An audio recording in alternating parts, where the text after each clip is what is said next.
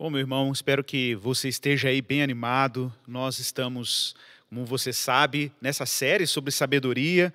É, o Guilherme tem nos ah, prestigiado e nos abençoado muito nessa série. Vocês que acompanharam aí, excelente reflexão. E nós vamos dar continuidade a essa série de reflexões. Outros pregadores também vão participar. Nós temos é, outras reflexões dentro dessa série e eu tenho certeza que você, sua família, todos têm muito o que ganhar em termos ah, de sermos cristãos mais sábios, cristãos que reconhecem o governo de Deus sobre suas vidas e suas famílias. E hoje, a propósito, o nosso tema será cultivando lares sábios. É um tema que nós vamos falar aqui é, e tem muito que ver dentro dessa série. Abra sua Bíblia aí comigo, Deuteronômio, o livro de Deuteronômio, o último livro do Pentateuco, né, o último livro da Torá dos judeus, Deuteronômio, capítulo 6, verso 4. Nós leremos aí até o verso de número 9. Então, eu vou dar um tempo aí para você abrir a sua Bíblia. Como eu já falei, chame sua família. Eu sei que às vezes as crianças elas têm um pouco de dificuldade de né, participar desse momento, mas se você puder, esteja com elas, esteja inclusive tentando explicar essa palavra para ela, na medida que ela, ela é anunciada, porque hoje nós vamos falar muito sobre educação de filhos, nós vamos falar muito sobre educação no ambiente doméstico, e eu acho que ah, nós temos muito que aprender sobre isso hoje juntos. Deuteronômio capítulo 6, verso 4 até o verso 9. Assim diz a palavra do Senhor. Ouve, ó Israel, o Senhor nosso Deus é o único Senhor. Amarás o Senhor teu Deus de todo o teu coração, com toda a tua alma e com todas as suas forças. E essas palavras que hoje te ordeno estarão no teu coração, e as ensinarás a teus filhos, falarás a respeito delas quando estiveres sentado em tua casa, andando pelo teu caminho, quando te deitares e quando te levantares. Também as amarrarás como sinal na mão e como faixa na testa, e as escreverás nos batentes da tua casa e nas tuas portas. Vamos orar ao Senhor, pedindo graça a Ele para que possamos comunicar a Sua palavra de maneira responsável e que o Espírito Santo também fale conosco, fale com você acerca da Sua vontade. Pai, em nome de Jesus, nós precisamos muito da Tua ajuda. Nós precisamos do Teu auxílio, do Teu socorro, porque o Senhor sabe que somos os maiores empecilhos, tanto no anúncio como no entendimento da tua palavra. Mas nós contamos com o auxílio da tua graça, com a ajuda do teu espírito e que o Senhor, Pai, nos guie, que o teu, espírito, que é o espírito da verdade, nos guie pelas veredas da graça, pelas veredas do discernimento, que possamos olhar para a tua palavra, ouvir a tua palavra e acolhê-la. Que ela seja penetrante, Pai, como uma espada, que ela possa discernir juntas e medulas, possa discernir alma e espírito, e que o Senhor crie uma disposição da nossa mente, mas também uma disposição do nosso coração em desejar ouvir a tua palavra. Que o Espírito de Deus, o Espírito que inspirou os profetas, que inspirou a tua palavra, também esteja operando em nós, que anunciamos e também ouvimos a tua santa palavra. É a nossa oração em nome de Jesus. Amém e amém. Meus irmãos, meu irmão e minha irmã, eu quero te convidar a refletir comigo sobre essa palavra. Nós acabamos de ler aqui um trecho do livro de Deuteronômio. Para você que não sabe, eu vou aqui reforçar isso. Deuteronômio, a palavra, o termo Deuteronômio, que é o título dessa obra, pelo menos em língua grega e como foi transliterado, praticamente transliterado em português. Deuteronômio quer dizer Deuteronomos, outra lei ou cópia da lei. É uma referência aí a esse último livro do Pentateuco. Lembrando que o Pentateuco são cinco primeiros livros da Bíblia, começa com Gênesis, depois é o livro de Êxodo, Levítico, Números e finalmente Deuteronômio. Mas, não sei se você sabe, esses livros eles possuem um título diferente na sua, no seu texto original. Eles possuem um título, e os judeus têm o hábito de nomear os livros bíblicos pela primeira palavra-chave que aparece no primeiro verso de cada livro. Então, por exemplo, o livro de Gênesis é conhecido em hebraico como Bereshit, no princípio, e esse é o nome do livro, no princípio. O livro de Êxodo é conhecido entre os judeus não como Êxodo, mas como livro de nomes, porque o texto começa dizendo: Estes são os nomes das tribos de Israel.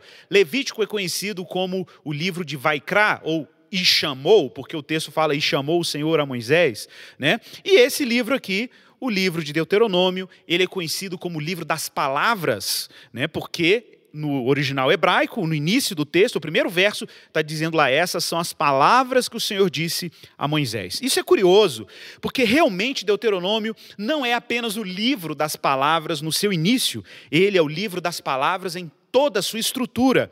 É o livro do discurso divino. É o livro em que Deus está renovando a sua aliança com Israel, quando Israel está entrando na terra prometida. Então, observe: diferente das outras obras do Pentateuco, que são obras voltadas para um povo que está peregrinando no deserto, um povo que está se aliançando com Deus na peregrinação, um povo que está em fuga do Egito, essa é uma obra de um povo que não está mais em fuga. É a obra de um povo que está se assentando, está em entrando na promessa, é o povo que agora começa a ter uma solidez identitária, é o povo que sabe quem é agora no Senhor e que começa a ter seu próprio território, sua, seus próprios domínios e o próprio Deus se envolve no sentido de ser o governante de Israel. Lembrando que aqui nesse período, né, Israel não tem rei ainda, não possui nenhuma, nenhum rei a não ser o próprio Deus. Isso, inclusive, é uma expressão que aparece recorrentemente no livro de Deuteronômio e no livro de Êxodo, Deus se afirmando como rei, regente e governador de Israel. Então, tenha isso bem claro na sua mente, que aqui Israel está entrando numa fase madura da sua relação com Deus. É uma geração que, inclusive, não viu, na sua maioria, o êxodo acontecendo, a Páscoa acontecendo. Depois de 40 anos no deserto, a geração que sai do Egito, na sua maioria, morreu no deserto. Essa é uma geração que só tem a memória dos pais.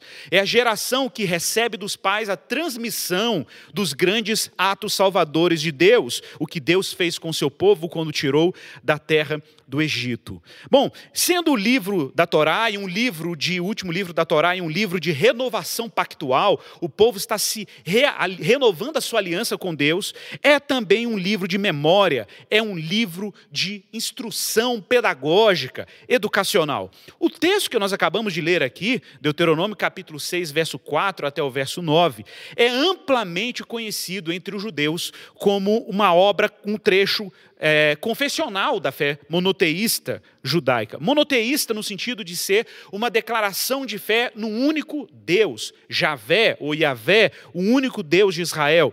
Ah, o que é curioso é que os judeus chamam esse trecho, inclusive, com um nome específico, eles chamam esse texto de Shema. Shema em hebraico quer dizer escute, ouça, no imperativo, exatamente como começa aí o verso 4. Ouve, escuta, ó Israel. Então, observe que esse é um texto convocatório, é um texto instrucional, é um texto didático, é um texto que evoca a instrução do Senhor. Mas eu, antes de falar disso, eu quero chamar sua atenção para um evento que aconteceu no Evangelho de Marcos.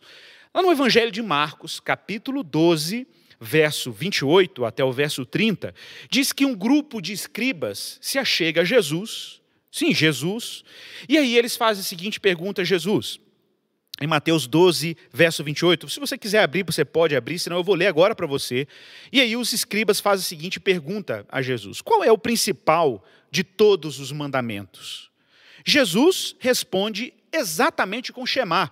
Jesus responde com Deuteronômio capítulo 6, verso 4. O principal é: Ouve, ó Israel, o Senhor nosso Deus é o único Senhor. Amarás, pois, o Senhor teu Deus de todo o teu coração, de toda a tua alma, de todo o teu entendimento e de toda a tua força. Então, observe, gente, que o texto de Deuteronômio é um texto, além de ser exaltado por Jesus como o grande mandamento, né? e depois ele vai dizer que o segundo, igual a esse, é amar o teu próximo como a ti mesmo. Observe que esse texto é um texto que ele tem um caráter confessional para Israel. Ele tem um caráter catequético. Isso é muito interessante. Muita gente pergunta por que a Igreja Esperança é tão insistente na sua confissão de fé, né? Por que, que nós fazemos questão que as pessoas passem por um programa formativo e depois façam uma confissão pública de fé? Porque desde tempos imemoriais é uma característica do povo de Deus fazer declarações públicas, confissões públicas da fé que ela possui. Israel aqui tem uma revelação muito objetiva sobre Deus, inclusive uma revelação que era diferente de qualquer outra nação do mundo antigo. Qual era a grande revelação que Israel experimentou desde a experiência dos patriarcas, passando pelo Êxodo? A grande experiência de Israel foi que Deus é um. Gente, isso pode parecer intuitivo para nós hoje, mas para Israel no mundo antigo isso era completamente revolucionário. Afirmar que Deus é um, gente, era simplesmente ir contra todas as narrativas e os mitos do mundo antigo, ir contra todas as cosmogonias, todas as histórias de origem do mundo, de origem da realidade. Era dizer que existe agora um único Deus que é a causa de tudo que existe. Não apenas, isso é importante deixar claro, que esse Deus não é um simplesmente no sentido de ser o único Deus de Israel. Porque se Israel tivesse adotado um único Deus para si e não reconhecesse esse Deus como Deus de toda a terra, Israel podia ser um povo monólatra, um povo que tinha um único Deus ou um único ídolo. Não é isso que está em jogo aqui. O que está em jogo aqui, o que é revolucionário aqui, e lembrando que monolatria, ou seja, o culto a um único ídolo, não era uma novidade no mundo antigo. Na cultura egípcia, por exemplo, haviam adoradores de Aton. Aton era um deus egípcio que exigia a devoção única e exclusiva a ele. Não, o que está em jogo aqui é o monoteísmo. É a afirmação que Deus é um, não apenas para Israel, que só existe um único Deus que governa toda a terra. Isso é muito revolucionário no mundo antigo. Isso é radical no mundo antigo. Mas observe de novo o tom do Shema. Ouve, Israel, o Senhor nosso Deus é um, ele é único. Ele já começa com uma evocação: escute, Israel, Shema. Só para você ter uma ideia de como em Deuteronômio o tema do, da instrução e do ensino e da escuta, o tom de Deus se colocar, ou Moisés se colocar diante do povo como um mestre, né, e Deus instruindo por meio de Moisés o povo, dá um caráter pedagógico à obra, é, é você só perceber que o termo Shema e as suas variantes, o termo escuta, ouça, aparece 80 82 vezes no livro de Deuteronômio. Então, observe que o livro tem esse tom convocatório, tem esse tom de instrução e tem esse tom pedagógico ao longo de toda a obra. Mas aí, para você entender o núcleo da obra de Deuteronômio e a gente conseguir trabalhar o Shema e falar das implicações disso para a educação, olha que interessante aqui o livro de Deuteronômio mesmo, você pode voltar alguns capítulos para trás, capítulo 4, verso 5. Olha o que diz aí no capítulo 4, verso 5. Que interessante isso aqui. Deus está aqui, ou melhor, né? Deus e Moisés, em nome dele, é, diz assim, Deuteronômio capítulo 4, verso 5. Eis que eu lhes tenho ensinado estatutos e juízos, como o Senhor meu Deus me ordenou, para que vocês os cumpram na terra que passarão a possuir. Portanto, guardem e cumpram essas leis. Porque isto será o que? Observe o trecho aqui. Porque isto será a sabedoria e o entendimento de vocês aos olhos do povo, ou dos povos, que ouvindo todos esses estatutos, dirão: de fato, este grande povo é gente sábia e inteligente. Pois que grande nação há que tenha deuses tão chegados a si, como o Senhor ou como Yahvé, o nosso Deus, todas as vezes que o invocamos? E que grande nação há que tem estatutos e juízos tão justos como toda esta lei que hoje eu lhes proponho. Então, somente tenham cuidado e guardem bem a sua alma, para que vocês não se esqueçam daquelas coisas que seus olhos têm visto, e, elas não, e assim elas não se afastem do seu coração todos os dias da sua vida. Agora, atenção: vocês também contarão isso aos seus filhos e aos filhos dos seus filhos.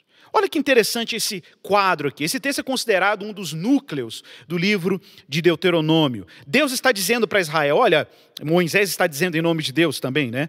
Essa lei, esses estatutos serão a vossa sabedoria. Pessoal, quero chamar a atenção de vocês para esse detalhe, tá? Um detalhe muito importante. Qual é o detalhe? Israel é um povo livre. Israel é um povo salvo, é um povo resgatado. Deus se moveu graciosamente, independente de qualquer obediência, qualquer piedade de Israel, mas por causa dos compromissos que Deus firmou em aliança com os patriarcas, Deus está engajadíssimo em salvar Israel da tirania egípcia e levá-los para uma terra que Deus prometera aos patriarcas. Veja bem, Deus está comprometido com isso e a sua graça é o fato de Israel ter sido redimido. Mas a graça de Deus não apenas liberta Israel do Egito, a graça de Deus também está educando um povo a viver dentro dos limites que Deus prescreve na Sua palavra.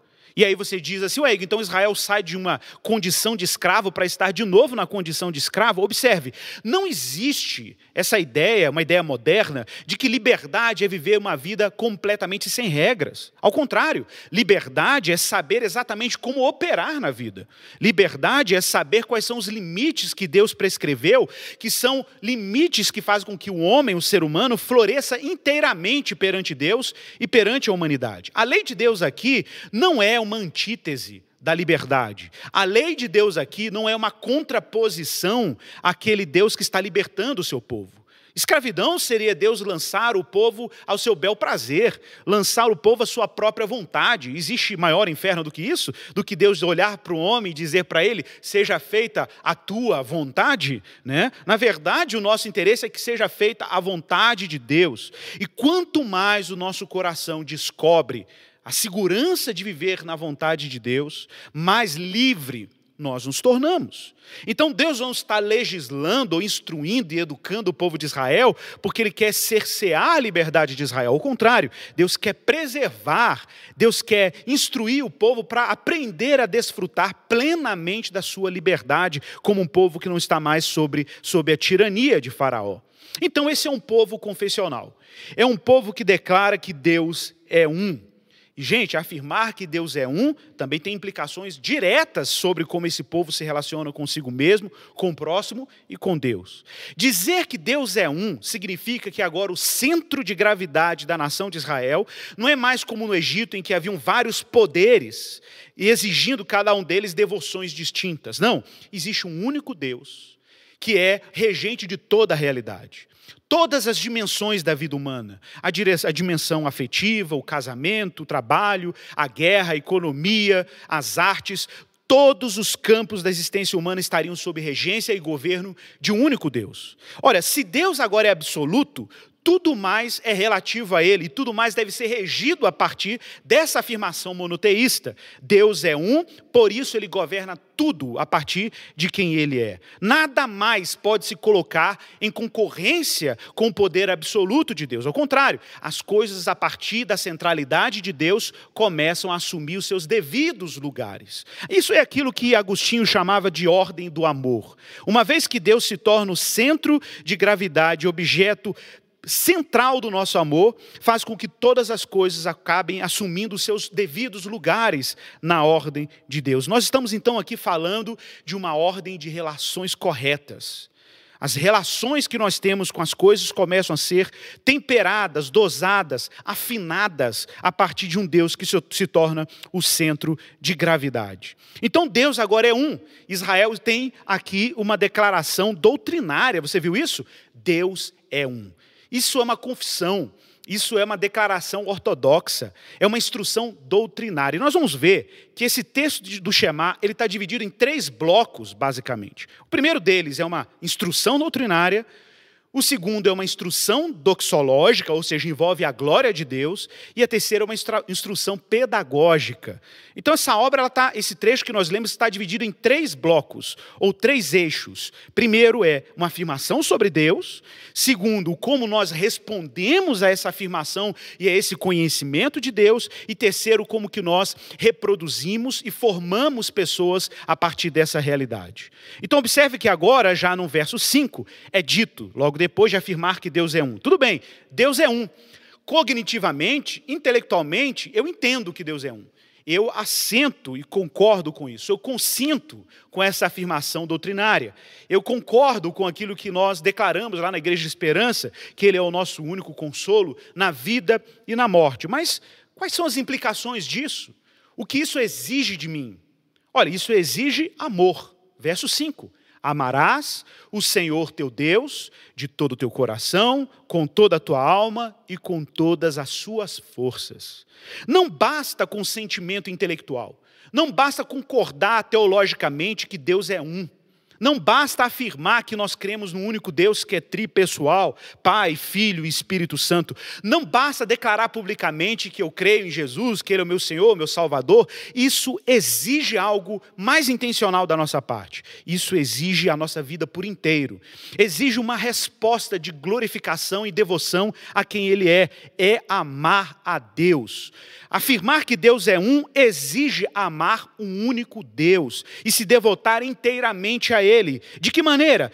Inteiramente, com todo o teu coração, com toda a tua alma e com todas as tuas forças. Olha, isso me faz lembrar um trecho que eu amo das Institutas da religião cristã de João Calvino. Quando João Calvino vai falar sobre a doutrina cristã e o evangelho, ele diz o seguinte: É necessário que a doutrina penetre em nosso peito então não basta a gente fazer confissão de fé. É necessário que a doutrina penetre em nosso peito e chegue até os nossos costumes, e de tal modo nos transforme que, que ela não nos seja infrutífera. Evangelho cuja eficácia deveria penetrar nos afetos mais íntimos do coração, cem vezes mais do que as frias advertências dos filósofos, e assim encontrar sede na nossa alma e nos afetar e afetar o homem em sua totalidade. Observe como que para o reformador João Calvino, a doutrina tem que ter implicações profundas. Ela precisa alcançar estruturas psicológicas, estruturas afetivas. Ela precisa alcançar o desejo, a disposição para amar a Deus e desejá-lo. E ela deve afetar a totalidade da existência humana. Então não basta a confissão, apesar de que ela é fundamental. É, observe, o texto começa com uma instrução divina: Israel, Deus é um, mas isso tem implicações. Lembra lá de Paulo em Romanos capítulo 10? Se com a tua boca confessares Jesus como Senhor e no teu coração creres que Deus o ressuscitou dentre os mortos, será salvo. Então é confessar e receber no coração e amar a Deus a partir dessas dimensões internas, mas não apenas internas. Olha, olha que interessante. O texto diz que você tem que amar a Deus de uma determinada maneira. Amar a Ele com todo o teu coração. Observe o kol, né? é hebraico é kol, com todo, é abrangente. Nenhuma parte do coração pode ser um território, sabe, distanciado desse amor de Deus. Todo o coração. O coração, lev, em hebraico, a disposição, o desejo interno, a inclinação, a devoção, inteiramente dedicado a amar a Deus mas também amar o Senhor com toda a tua alma, com toda a sua existência, com toda a sua vida, com toda a sua identidade. Tudo que você é precisa amar o Senhor. Bom, aqui você poderia dizer, não está bom não, Igor? Não, não está bom. Dizer que Deus é um e afirmar que Deus é um tem implicações ainda mais radicais. O texto diz que você também tem que amá-lo com todas as tuas forças. Olha, amar a Deus com todas as tuas forças, e o termo aqui no original hebraico é interessantíssimo. Os tradutores têm até certa dificuldade de traduzir, porque a palavra que está aí no original é a palavra meod. Meod pode ser traduzido como muito. Né? Quando a Bíblia fala e viu Deus que era muito bom o homem, o termo que está lá é meod. Né? Com todo o seu muito, com todos os seus recursos, com todo o seu empenho, com toda a sua força. Então, que interessante. Deus está, está nos convidando para amá-lo em nível profundo intrapsicológico, na nossa estrutura interior, amá-lo com aquilo que nós desejamos, com o nosso coração, mas esse amor precisa atingir a nossa existência, a nossa vida, o nosso ser, mas ele precisa se expressar em empenho, em engajamento, em serviço, em compaixão, em doação, em recursos. Ele se desdobra para além da mera afeição ou da mera disposição interna, apesar de que o texto também exige amor nesses níveis, mas ele precisa ser expresso, ele precisa ser apresentado para além do indivíduo. Então, nós temos aqui uma instrução doutrinária, repito, Deus é um, uma confissão. Nós temos uma instrução de como amar e responder a essa doutrina, amar a Deus com todo o coração, com toda a alma e com todos os recursos. Mas também temos uma instrução pedagógica. Interessante isso. Interessante pensar que Deus está educando Israel a viver como um povo sob seu governo. Interessante pensar que o povo que foi salvo está sendo instruído, discipulado pelo próprio Deus a absorver um estilo de vida que contra consonância com o governo de Deus. Interessante pensar que, em grande medida, o que Jesus Cristo faz à nova aliança não é apenas tirar o indivíduo do inferno ou reconciliá-lo com Deus. O que Jesus Cristo está fazendo por meio do seu evangelho é também educar e instruir pessoas para viver em consonância com os princípios de governo do seu reino. Jesus nos matriculou numa escola, numa escola em que Deus está nos educando a viver de acordo com os seus preceitos e a sua sabedoria. E essas palavras, verso 6, que hoje te ordeno. Quais palavras? Lembra? Esse é o livro das palavras. O que Deus, no final das contas, está ensinando a Israel é viver a partir de outro modelo de existência. Ora, vamos pensar um pouco aí na nossa vida prática, no nosso dia a dia. Quantos de nós, pais, nós pais, temos uma ansiedade enorme que os nossos filhos sejam educados, instruídos e sejam bem formados para que eles sejam competitivos no mercado de trabalho?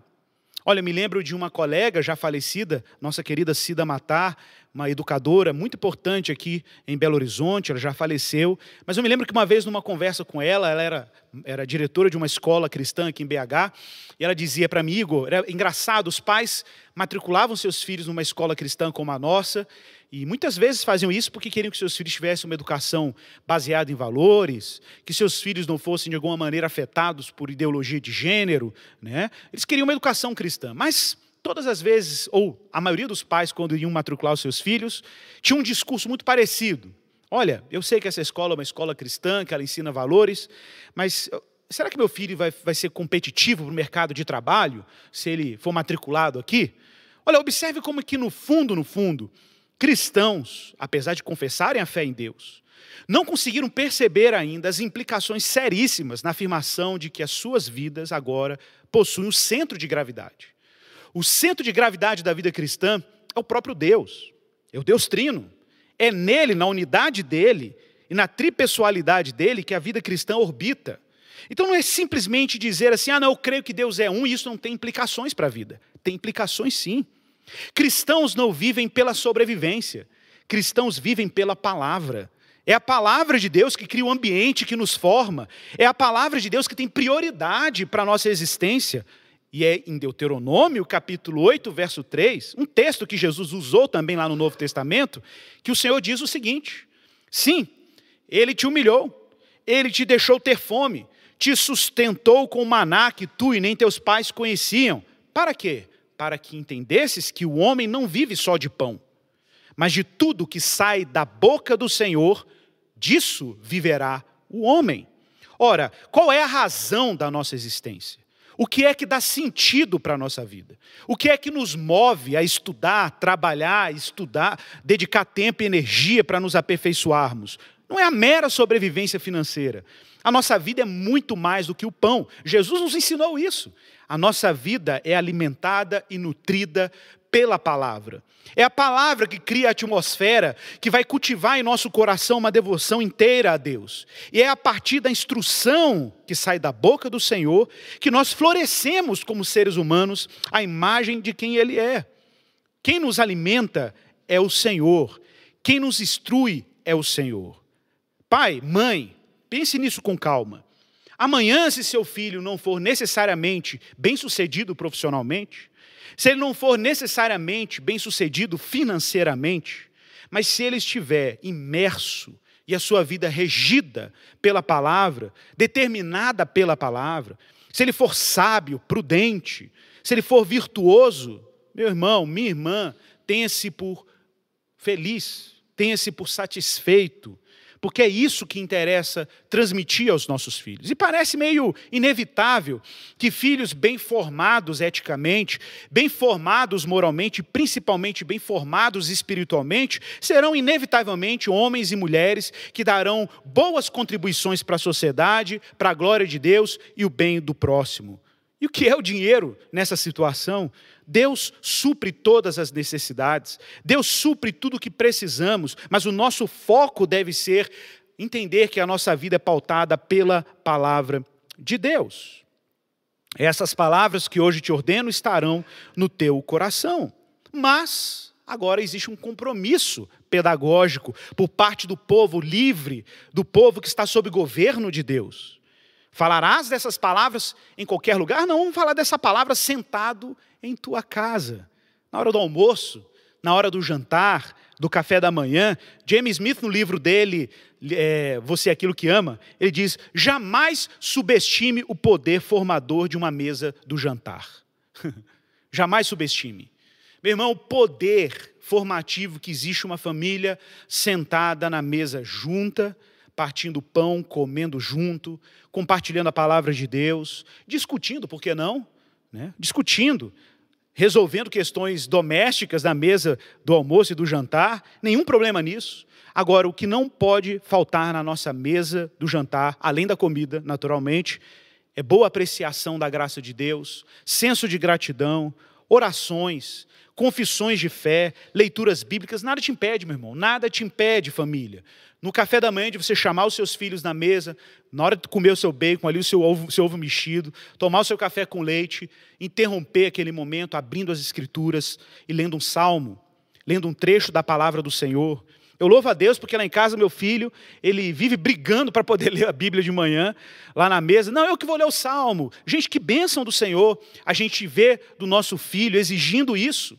Isso é riqueza. Isso, para mim, é prosperidade no, no último grau possível para um ser humano. Ver os nossos filhos na mesa da nossa casa, desejando aprender a palavra de Deus, orando, orando o Pai Nosso, orando o Shema, orando um salmo que ele memorizou, ou que nós memorizamos e fazemos questão de entoar em nossa mesa. Sim, a mesa de nossas casas pode ser um lugar muito importante para a gente ter e ver aquela igreja que nós queremos hoje e queremos amanhã. Olha, imagine a seguinte situação. Imagine você chegando numa obra, ok? Numa obra, e tem dois pedreiros ali trabalhando. Um deles está ali esculpindo uma pedra, um bloco de pedra, e aí você chega para perto dele e pergunta: O que, que você está fazendo? E ele vai dizer: Olha, eu estou trabalhando aqui para construir, para fazer esse bloco o mais cúbico possível. E aí você vai e pergunta para o outro: E você, o que você está fazendo? Ele está fazendo a mesma atividade. Ele vai responder: Eu estou construindo uma catedral. Olha, depende da perspectiva. Você pode estar preocupado hoje em construir um lar feliz, mas não se esqueça que todos nós estamos trabalhando para construir uma igreja, uma catedral. Gestos que podem parecer muito simples, como filhos ao redor da mesa orando, entoando cânticos ao Senhor, é parte de um bloco que nós estamos fazendo para compor a igreja que nós queremos. E podemos ser mais intencionais nisso. Mas o texto continua, você vai falar dessa palavra não é apenas na mesa, vai falar dessa palavra também andando pelo teu caminho, no dia a dia não importa onde, qual a sua rotina, quais são os ritmos da sua existência. Muita gente tem essa dificuldade, me pergunta, pastor, como é que eu faço para orar mais? Meu irmão, se você tem dificuldade para desenvolver o hábito de oração, vou te dar uma dica aqui extremamente simples. Extremamente simples. Crie pequenos momentos de gratidão durante o seu dia pequenas pílulas de gratidão. Olha, talvez você fique idealizando aquela oração magnânima, né? Igor, vou orar como John Wesley orou no século XVIII no avivamento britânico, três horas de oração. Não, meu irmão. Quando, enquanto você fica idealizando a sua oração, você sabe que no final você não ora coisa nenhuma. Então, não se sabote com o seu idealismo de devoção. Faça o que for possível. O que é possível para você hoje? Se levantar da cama, olhar para o seu dia e dizer: Deus, abençoe o meu dia em nome de Jesus. É a sua primeira oração. Quando você se senta à mesa partindo o pão, você está ali diante dos alimentos. Senhor, muito obrigado pelo alimento que o Senhor põe em minha mesa. Amém. Amém, meu irmão. É isso que você conseguiu fazer hoje. Talvez você chegue na hora do almoço e se lembre que no almoço você também precisa agradecer. Você reconhece as dádivas de Deus no mundo. No final do dia, você chama sua esposa e faz uma oração por ela. Uma oração simples e agradece pelo dia, agradece pelo seu trabalho, pela rotina. Amém. Meu irmão, nessas pequenas pílulas de oração que nós distribuímos ao longo do dia, nós exercitamos aí as ligas e os músculos da nossa espiritualidade, e quando você assustar, orar é um hábito contínuo na sua vida. Andando pelo teu caminho, você fala da palavra, você menciona a palavra. A sua casa é permeada da palavra. A realidade dos grandes atos salvadores de Deus estão contagiando o ambiente da nossa vida doméstica. Pegue aí um catecismo, meu irmão. Leia um trecho do catecismo com seu filho, peça para ele repetir. Crianças adoram isso. Medite na lei do Senhor, na sabedoria de Deus. Conte histórias, histórias dos grandes heróis da fé, não só os heróis bíblicos, conte história dos grandes reformadores e heróis da fé cristã. Lá em casa, meu filho adora pegar o bonequinho do Lutero que eu tenho lá na prateleira, a caneca do Abraham Kuyper, o quadro do C.S. Lewis, porque eu faço questão de colocar ali os grandes heróis do nosso patrimônio espiritual e intelectual da fé cristã. Eu quero que meu filho cresça num lar em que ele reconhece que nós cristãos não somos alienados culturalmente, não somos espiritualmente alienados da nossa própria tradição e do nosso patrimônio cristão. Esses são os nossos heróis. Meu filho, esse cara aqui é mais fera do que Homem-Aranha, do que Hulk, do que, apesar de que eu gosto da Marvel, ele é muito, muito superior a todos esses caras. Ele é o que é um dos nossos heróis da fé, heróis da nossa tradição. Meu irmão, meu irmão, minha irmã. Às vezes você traz o seu filho aqui para a igreja, leva ele para a salinha do Hope Kids, né? E aí você não entende às vezes porque o seu filho não quer ficar na salinha do Hope Kids. Porque grande parte da sua vida é lidar com a igreja como um ambiente estranho. E é claro que ele também vai ser estranho para o seu filho. É claro que tem exceções, mas muitas vezes o seu filho estranha o ambiente comunitário porque você estranha o ambiente comunitário. Muitas vezes você não lida com esse ambiente como a sua casa como a sua comunidade, como o lugar que você participa junto com a igreja de Jesus, não como meros consumidores da palavra que está sendo pregada, mas ativamente como membros de uma comunidade, de um só corpo, de uma igreja batizada, de gente reconciliada. Mas o texto diz aí, em diante, ao deitar e ao levantar, no verso 7. Então, essa palavra ela precisa estar comigo na hora que eu acordo, a primeira coisa do dia. Eu costumo recitar um pequeno trecho de um salmo quando eu levanto de manhã, um salmo que diz: né, Tenho sempre posto o Senhor diante de mim. Diga essa frase simples de manhã, diga o Shema, o Senhor é um, e eu tenho que amá-lo de todo o meu coração, de toda a minha alma, de todo. Ah, eu tenho dificuldade para memorizar. Meu irmão, é um verso. Se você citar esse verso de, num papelzinho, na beira da sua cama, todos os dias, um dia ele vai fazer parte de quem você é parte da sua existência, vai ser aquele recurso que você tem sempre às mãos, à mãos na hora da tentação, para lembrar quem é o seu Deus. Ore o Pai Nosso. Poucos cristãos se exercitam nisso, traumatizados com, com reza da Igreja Católica, acham que aquilo é mecânico. Não, meu irmão, ore o Pai Nosso. É a oração que o Senhor nos ensinou.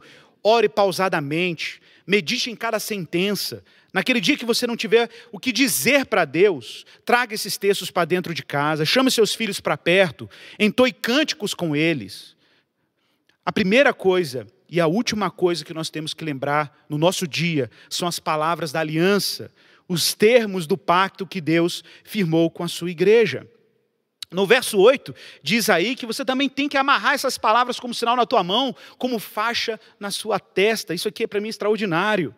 Porque isso aqui, amarrar na mão, claro, os judeus depois criaram ali os filactérios, né?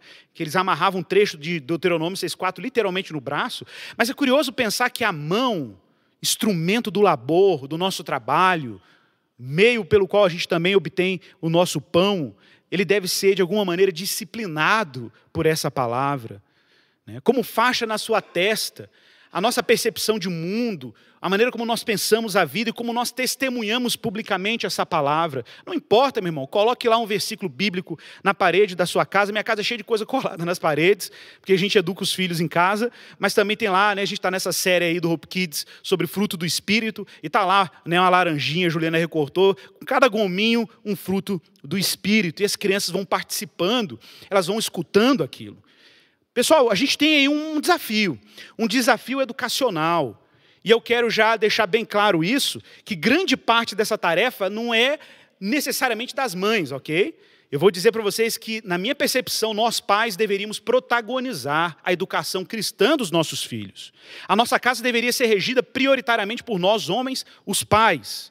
Porque nós temos essa função mesmo, educação educativa, formativa. Eu quero forjar no meu filho não apenas uma compreensão afetiva do mundo, eu quero ensinar para ele como lidar com suas afeições, com suas tensões internas, como ele se apresenta publicamente, como ele lida com o convívio social, como ele não precisa ser vingativo e dar vazão o tempo inteiro aos impulsos internos. Eu quero moderar quero moderar suas pulsões, quero cultivar no meu filho uma vida virtuosa. Irmãos, nós somos governados pela palavra de Deus. Abraham Kuyper dizia que há ordenanças de Deus para regular os nossos pensamentos, ordenanças de Deus para regular a nossa imaginação e ordenanças de Deus para regular toda a vida humana. Cristãos foram chamados para viver na graça de Deus, sob o governo de Deus. Bom, quero que você abra sua Bíblia em 2 Timóteo, capítulo 3, verso 14. 2 Timóteo capítulo 3, verso 14. Veja que interessante, Paulo se dirigindo aqui a Timóteo. Timóteo, um jovem, seu aprendiz, de alguma maneira seu discípulo, um jovem que estava aprendendo a exercer o ministério, já estava exercendo o presbiterato da igreja. E olha como Paulo se dirige a Timóteo. Veja bem como é importante a formação cristã precoce. 2 Timóteo, capítulo 3, verso 14 até o verso 17. Paulo diz assim para Timóteo: atenção, quanto a você, permaneça naquilo que aprendeu, em que acredita firmemente, sabendo de quem você o aprendeu e que, atenção, desde a infância você conhece as sagradas letras.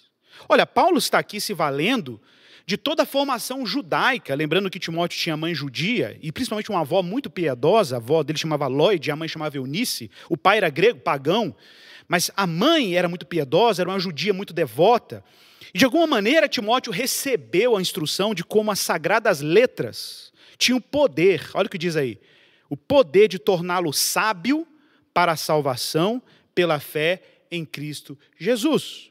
Toda a escritura é inspirada por Deus, útil para o ensino, para a repreensão, para a correção, para a educação na justiça, a fim de que o servo de Deus seja perfeito e perfeitamente habilitado para toda boa obra. Timóteo, então, aqui está sendo trazido à sua memória a sua formação precoce, prematura nas Escrituras. Talvez você diga assim, do que adianta eu evangelizar meu filho? Quem salva é o Senhor. É verdade. Eu acho até muito perigoso quando cristãos acham que educar filhos é hiperproteger filhos. É colocar os filhos dentro de uma redoma, né, protegendo eles do mundo, protegendo ele da vida comum. Né? Eu tenho muita preocupação com isso, de fato. Porque há muita gente que ainda acha que educar os filhos hiperprotegendo é uma maneira de guardá-los do mundo. Meu irmão, não tem jeito. Mais cedo ou mais tarde, o seu filho vai ter que se deparar com a queda, nele mesmo com a depravação total nele mesmo, para que ele possa, de alguma maneira, recorrer ao Salvador e descobrir que ele não é confiável. Mas até lá, nós vamos trabalhar para oferecer o que for possível de subsídio. Primeiro, para evangelizar os nossos filhos. E segundo, para que os nossos filhos possam crescer em sabedoria e vida virtuosa. Imagine, se Timóteo não tivesse tido essa formação, ele teria pouco material, inclusive, para exercer o ministério dele. Minha função é educar o meu filho. A sua função, educar e instruir o seu filho no caminho da sabedoria. Amanhã, o que Deus vai fazer com isso não é mais problema nosso. É claro que é uma tarefa do próprio Deus, mas que nossos filhos cheguem à idade adulta equipados para que Deus possa instrumentalizá-los conforme a sua vontade. Mas agora eu quero falar para você, pai. Eu quero que você, pai, abra sua Bíblia. Pai, você, pai, o homem da casa. Eu quero que você abra a Bíblia comigo em Provérbios capítulo 4, versículo 1, o livro da sabedoria bíblica. Eu quero que você escute aqui que coisa magnífica a figura do pai. Eu sei que muitos de nós, da minha geração, infelizmente nós tivemos pais muito fracos. Infelizmente. Alguns tiveram o privilégio de ter um bom pai, um pai presente, um pai que se envolvia com as questões da casa, um pai que se posicionava moralmente, espiritualmente, mas isso é coisa rara. A maioria de nós aqui somos sobreviventes. Sobreviventes de pais fracos, sobreviventes de pais ausentes, sobreviventes de pais que não honravam suas esposas, que não sustentavam a sua casa de forma digna, e não estou falando aqui de dinheiro, Sustentar no sentido de criar um ambiente de segurança para que filhos e esposa pudessem florescer para a glória de Deus.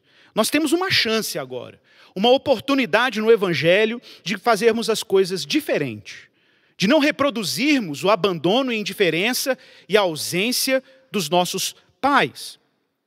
Olha o que diz aí Provérbios capítulo 4, verso 1. Para você, pai. Observe o tom de um pai para um filho. Meus filhos, ouçam quando seu pai lhes ensina. Prestem atenção e aprendam a ter discernimento, pois a orientação que lhes dou é boa. Não se afastem de minhas instruções. Agora preste atenção. Quando eu era filho de meu pai, filho único, amado por minha mãe, o meu pai me ensinava. A coisa mais extraordinária que existe na oportunidade que Deus nos tem dado hoje, não é que nós vamos trabalhar para formar filhos bons, é que nós vamos trabalhar para formar bons pais. Qual é a meta e o trabalho de um pai? Formar bons pais. Filhos que se lembrem de você na idade adulta. Filhos que se lembrem do modo e da maneira como você vivia Cristo na sua casa e como você educava a sua casa. Meu pai me ensinava dizendo: Leve minhas palavras a sério, siga meus mandamentos, e assim você viverá. Adquira sabedoria e aprenda a ter discernimento. Olha o tom de conselho do Pai. Não se esqueça de minhas palavras, nem se afaste delas. Recorrentemente, lá em casa, quando meu filho, eu tive uma experiência muito forte com o João com três anos, meu filho teve uma experiência que a gente cortou algumas exposições à mídia, né, a televisão, videozinho, essas coisas, e a gente lá em casa tem um determinado horário para esse tipo de consumo, né, e a nossa babá eletrônica não é a TV, definitivamente, mas tem o seu momento da TV, claro, tem o momento do, da, dele ver o desenho dele, mas dentro dos limites da nossa rotina familiar. Eu me lembro que uma vez, quando a gente implementou essa política lá em casa, meu filho teve uma crise de abstinência, assim. Ele caiu no chão, gritando, esperneando, porque a gente cortou a TV. E eu falava assim, Juliana, deixa, que isso aqui é igual drogado. Isso aqui é comunidade terapêutica. Deixa ter a crise de abstinência, que daqui a pouco acostuma. E eu pegava ele, olhava para o olho dele, as lágrimas caindo, falava assim, meu filho, olha para mim aqui, olha para o papai, olha para o papai. E eu dizia assim para ele, aprenda a lidar com as suas frustrações. Falei nesses termos. Está sentindo um negócio ruim aí? Então aprenda a lidar com essa dor. Porque é assim que é a função do pai. A função do pai é instruir o seu filho para que ele aprenda a processar a frustração. Que ele aprenda a processar o não que às vezes chega implacavelmente contra a sua própria vontade. Eu não quero criar um filho frouxo, não quero criar um filho infantil, eu quero criar um filho que seja um homem e que saiba governar a sua casa, proteger a sua esposa, saiba levar patrimônio moral para dentro da sua casa e, acima de tudo, que tenha Deus como centro de gravidade da sua existência e não a sua própria vontade. Que saiba abrir mão do seu querer por um bem maior, que é o próprio Deus. Olha, o que está sendo proposto aqui, pessoal? O que está sendo proposto aqui nesse texto de Deuteronômio não é uma casa tomada por práticas legalistas, religiosas e rigorosas. Não. O que está sendo dito aqui nesse texto é uma casa cuja rotina, atenção, é afetada e reproduz o amor e a devoção a Deus. Uma casa que tem Deus como centro das suas rotinas, das suas práticas, dos seus ritmos, das suas prioridades. Um lar que é um microcosmo, uma pequena demonstração do que é o reino de Deus lá fora. A responsabilidade formativa na casa fica em cargo da família. E, e o Shemar, Deuteronômio, termina dizendo sobre isso. Você vai colocar essas palavras nos umbrais das suas casas e nas suas portas. Por quê? Porque quando o israelita ia para a vida pública ou voltava para a vida privada, o Deus que governa lá fora é o mesmo Deus que governa aqui dentro. Não existe espaço aqui para secularização, para achar que a nossa fé não tem implicações públicas. Eu não estou formando meu filho para ser comportado em casa. Eu estou formando meu filho para viver Deus e a realidade de Deus integralmente, inteiramente, em casa e fora de casa, no ambiente público. Então é convocar os filhos para orar, é criar um ambiente formativo. A nossa casa tem que estar cheia de versículos nas paredes, a nossa casa precisa ter menções, livros espalhados pelos cômodos, a gente precisa investir em literatura, boa literatura cristã e boa literatura cultural também, que os nossos filhos tenham experiências de gratidão, que eles coloquem a mão na terra, que eles coloquem a mão na arte, a mão na tinta, que eles consigam desfrutar do alimento com um centro de, de interesse em Deus, o coração cativado por quem Ele é. A ideia, irmãos, é que nós possamos convidar os nossos filhos a se maravilharem com as Escrituras, com os grandes contos da humanidade.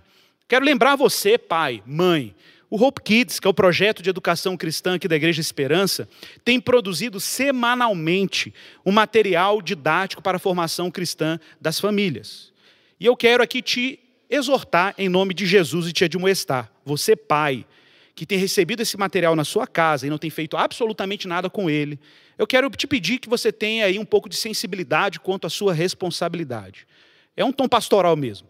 A ideia aqui é que você seja desafiado e desafiada a pegar esse material que é feito com muito carinho para uma equipe de pedagogos aqui da igreja e tem todas as instruções, passo por passo, como você aplica aquele material na educação dos seus filhos. A gente tem recebido muito pouco retorno dos pais quanto ao uso desse material. E eu queria muito que você experimentasse a partir dessa semana o uso desse material cristão e desse feedback aos professores da sua experiência. Para que você entenda que a nossa ideia aqui não é que você seja um mero consumidor de conteúdo teológico da Igreja Esperança mas que você entenda que a nossa igreja tem um projeto de formação cristã e de discipulado para que as nossas famílias floresçam para a glória de Deus. Ensine os seus filhos, meu irmão, no caminho que se deve andar. Ensine o seu filho, pai, chame aí a família para a responsabilidade. Vamos aprender junto. Ah, pai, você agora de uma hora para outra decidiu fazer isso? Sim. De uma hora para outra decidi me arrepender e assumir minha função como educador da minha casa, como instrutor da minha família, como catequista da minha família. Eu quero educar os meus filhos no evangelho. Não adianta, meu irmão, se você vive como um homem secular e só bate o cartão aqui no domingo, mas no ambiente da sua casa você é um homem secular. A sua vida é secularizada. O seu coração não está habitando ao redor de Deus. Deus não é a grande sombra da sua casa. A grande sombra da sua casa é a ansiedade, a grande sombra da sua casa é seu projeto de carreira, a grande sombra da sua casa é sua afeição. Mas quando Deus se torna o centro de gravidade da nossa existência, meus irmãos, a casa floresce a casa floresce a partir da realidade de Deus. Isso implica em convidar os nossos filhos a ouvir dessa palavra ao deitar, ao levantar, andando pelo nosso caminho, na porta de casa, entrando e saindo para a vida, porque é isso que implica a vida centrada em Deus. Amém, pessoal? Deus abençoe a todos, que Deus te conceda, você e essa família, a graça de Deus necessária para que a gente cultive famílias centradas na realidade de Deus. Famílias que são sábias, famílias virtuosas, em que todos estão envolvidos nessa belíssima tarefa de não subestimar a mesa da nossa casa, nem o caminho, nem a rotina, nem os tempos que Deus determinou pela Sua palavra. Que Deus nos ilumine e nos abençoe. Nós vamos ter agora o momento da nossa ceia. Eu vou pedir que você aí prepare os seus elementos, traga os elementos aí, o pessoal do louvor já vai estar aqui entoando um cântico. Vai lá, pega o seu suco de uva, o seu vinho, o seu pão, separe os elementos, nós vamos cear juntos como família, como igreja, para a glória do Senhor.